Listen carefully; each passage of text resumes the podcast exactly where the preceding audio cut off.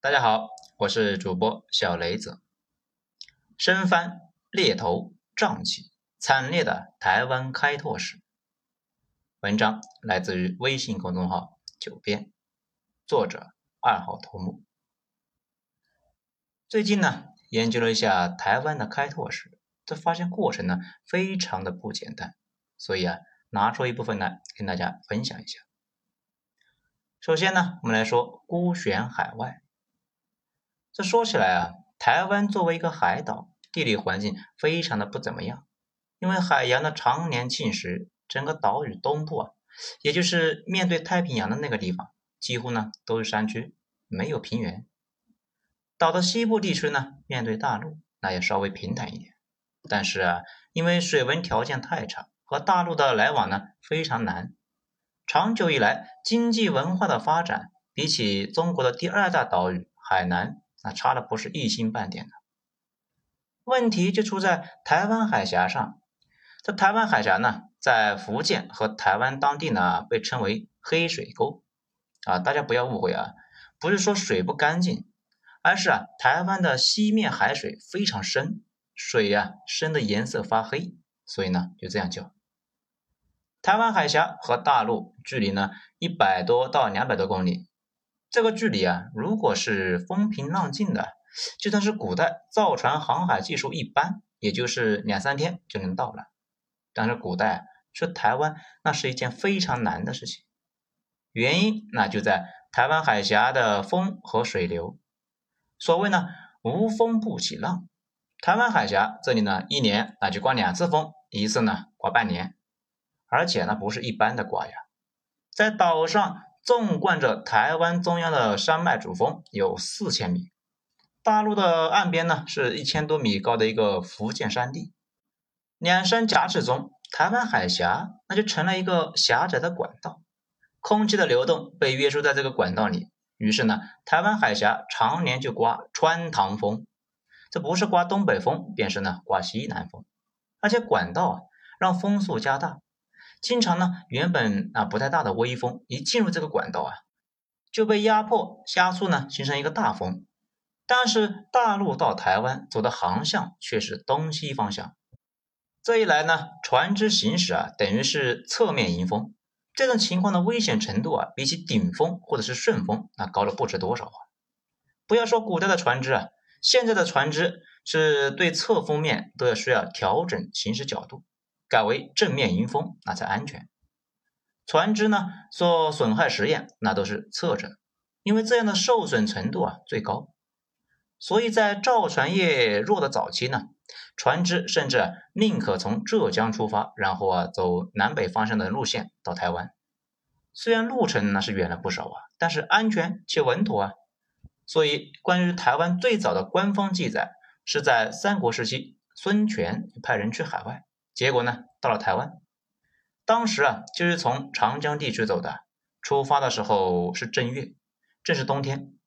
要是从福建出发，以那个时候的技术，那肯定就到不了了。随着时代和技术的发展，古代中国也有能力从福建直接呢走近路去台湾了。不过呢，几乎没有人会在冬天西北风去台湾，而是选择略微好一点的夏天。至于路线。也是从海峡南面走，因为南面呢有一个澎湖列岛，正好啊隔在大陆和台湾中间。因为澎湖到大陆的情况呢比较好，所以澎湖倒是很早就成为了贸易集散地。中国生产的商品呢在这里啊和各地的商人交易。宋代的时候就开始在澎湖驻军屯田，而对于台湾岛呢，都认为啊这个地方啊没什么价值。听任当地的土著呢自己生活，对于愿意去台湾开垦或者是经商的，那也不阻拦。所以台湾南部这个平原形成了一些移民的聚集区，山里面基本呢是没法进入的。那咱们再来说生番，在台湾和福建呢有俗语啊描述去台湾的结果，这么说的：十去六死三留一回头。就是说啊，平均十个人中有六个人会死在海上，三个人能够平安到达，还有一个人他放弃了。这个数据呢肯定是夸张的，但是从这种夸张的描述里面，可以看到古代中国到台湾的困难程度。不过，即使这样，作为种菜技能满点的中国人，从大陆去往台湾的人呢，依然是络绎不绝。而且呢，在西部的平原地区开始种植作物。不过，开拓台湾那还是很困难的。在古代，安全的踏上了台湾非常不容易。不过呢，想想也正常。要是那么容易，还用等到宋代才开始吗？宋代海南岛啊，都已经可以做朝廷大员的发配地了。据记载啊，已经是开垦良田万顷，甚至呢开始科举考试。苏东坡在发配到海南的几年里面，写了几句诗，那很是夸奖那个地方好吃的，尤其呢是生蚝，并且表示啊，皇帝召他回京，那也不回了，海南挺好的。他这个诗呢这么写的啊。余生欲老海南村，地浅乌阳招我魂。随着时间的发展，到了元朝的时候，蒙古人呢曾经乘船去过台湾，发现当地啊几乎啊都是原始森林，而且林子里面呢全都是原始部落。这两边那就干了一架，蒙古人那还被打退了。蒙古人就表示啊，哎，这个地方实在是太不开化了啊，不讲武德，一顿乱打。都没看清呢，就死伤惨重。其实啊，主要是蒙古人的航海技术有问题，没有在当时已经被汉化的地区来登陆。这个登陆不准的问题啊，也是一直伴随着蒙古海军的。说起来，台湾呢到处是高山，这一大问题呢就是平原地区少，而且虽然肥沃，但水又有问题，主要就是每年的降水不规律。旱季的时候，降水量呢特别稀少。等到了雨季啊，跟随台风而来的大量降水，有高山，但是岛屿狭长，没有纵深，无法呢形成大的湖泊和河流。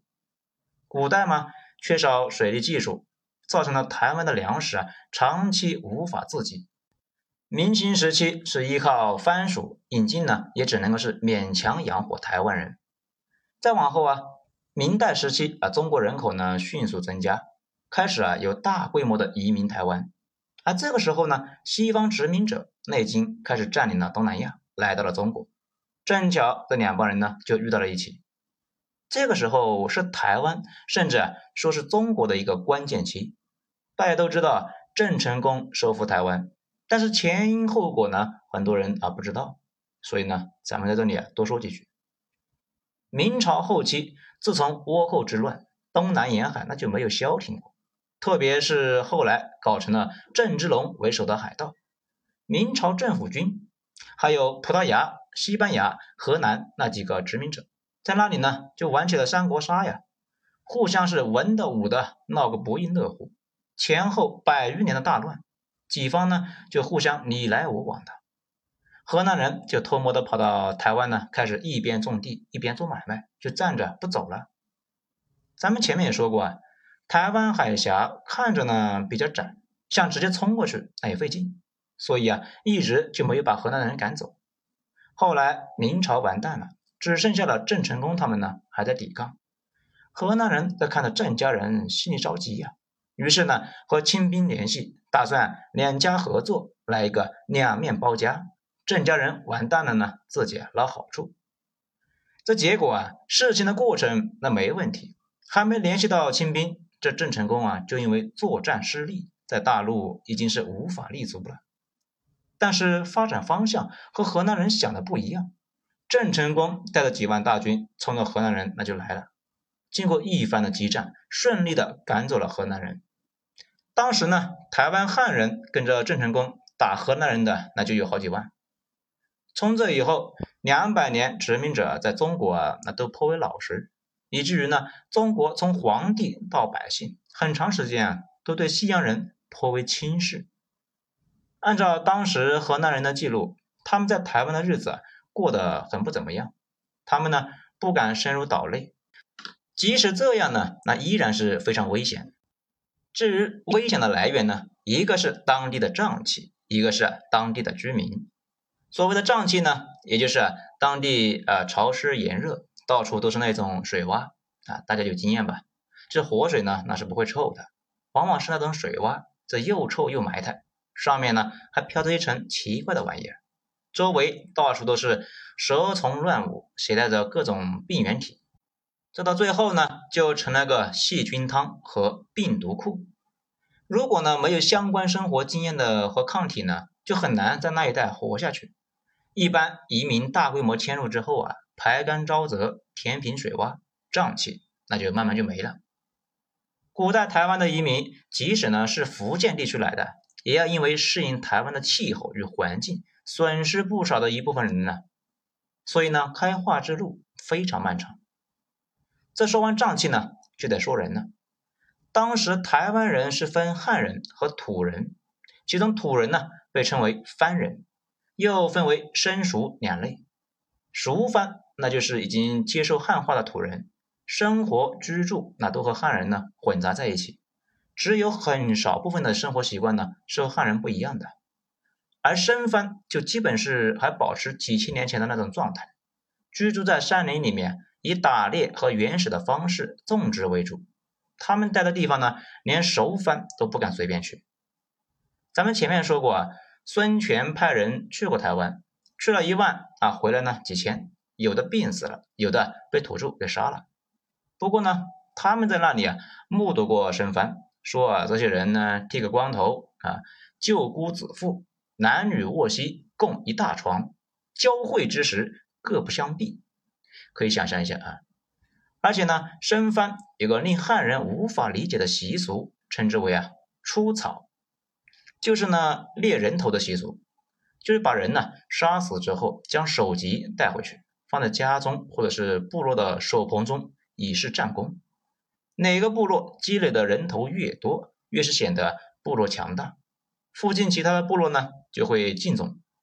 如果哪个家人呢人头啊积累的多，就显得主人勇武，在原住民的中间啊，地位很高，各方面都要受到更加的优待。而且他们认为人头在家里供养会有一种神秘的力量，这种力量呢，不但可以保护自己，还能够啊有各种好处，甚至呢可以驱走妖魔邪祟。所以他们之间就互相串门，经常呢要欣赏彼此家里面收藏的大量人头。这要是你去了呀，说不定呢一时半会还欣赏不了这种收藏的艺术。正因为如此，当地的原住民呢出草砍人头，大多啊不是为了仇恨，也不是为了钱财，而是基于在原住民看起来很神圣的缘由，例如祭祀祖先、宣告成年、夸示勇武、去除疾病等等等等。这至于出草砍头，砍谁的头那都无所谓。一般呢，只要是不是附近的熟人，那都可以。因此啊，外来者在岛内的危险呢就大增了。清代人在描述台湾呢，讲如果进山呢，会遇到各种鬼怪，经常呢会沿路讨要路费。如果是鬼怪呢，一般就把随身携带的纸钱撒出去，那就可以了。最多呢就摆酒烧香祭奠啊祈祷也能够放过。如果啊遇到生番，哈哈，那就只能够把自己的人头拿给人家做路费了。可见呢，当时对生番的恐惧远远是大于山里的鬼怪的。对于时不时出门就被生番砍了脑袋，当地的汉人呢和熟番的应对方法啊更加难以理解。他们呢反过来去杀生番，而且不光是砍了头，而是整个的弄回来，脑袋挂在显眼的地方。然后啊，把肉都拿来吃掉。这至于为什么吃呢？按记载啊，说是吃了生番的肉，身上呢就会有生番的味道，而生番是可以闻到这种味道的，就不会被生番出草砍了脑袋。其实呢，当然没这么一说了啊，生番之间互相猎杀更惨烈，所以番肉在台湾卖的价格呢也颇贵，猎到一个生番就把生番当猪肉卖。而且呢，比猪肉的价格还高不少啊！当地有俗语呢，就所谓啊，抓到一个生番，胜过抓几头鹿。再到现在呢，闽南话还有一句话叫“横直人肉咸咸”，这意思呢，就反正就是这么烂命一条，你随便怎么样吧，拿去吃掉也没什么大不了的。这不知道的人呢，以为只是啊随口说一说，其实啊，这是经验之谈呢。然后这种行为又和中国的传统医学相结合，研究出来了不同部位还有不同的效用。